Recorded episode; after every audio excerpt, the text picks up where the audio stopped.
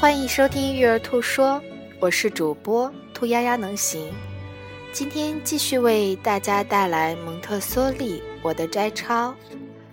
成长中的婴儿不但具有学习成年人的能力，如力量、智慧、语言，他还根据周围环境塑造自己的性格。婴儿具有一种与成年人完全不同的心理类型。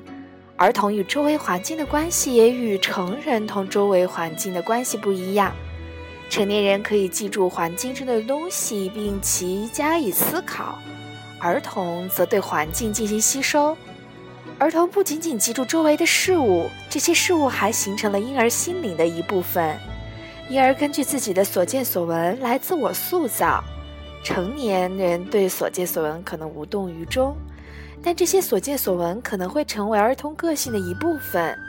这种具有无意识记忆和吸收力的记忆类型被帕西纳恩先生称为记忆机制。其中的一个例子就是我们所讨论的语言问题啦。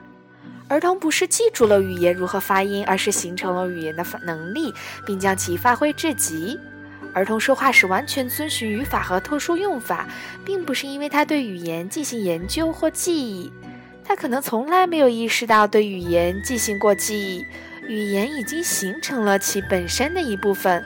毫无疑问，我们现在所讨论的问题与记忆完全不同。它应该是儿童思维中最重要的部分。儿童具有一种特殊的学习周围知识的敏感性，他的观察吸收能力使他可以逐步适应周围环境。儿童在童年时期这一特定阶段无意识地完成这一个过程的。你同意儿童跟环境的关系和成年人不一样的观点吗？你有发现你身边神奇的儿童是怎么样把环境中的东西吸收进来的呢？感谢你的收听。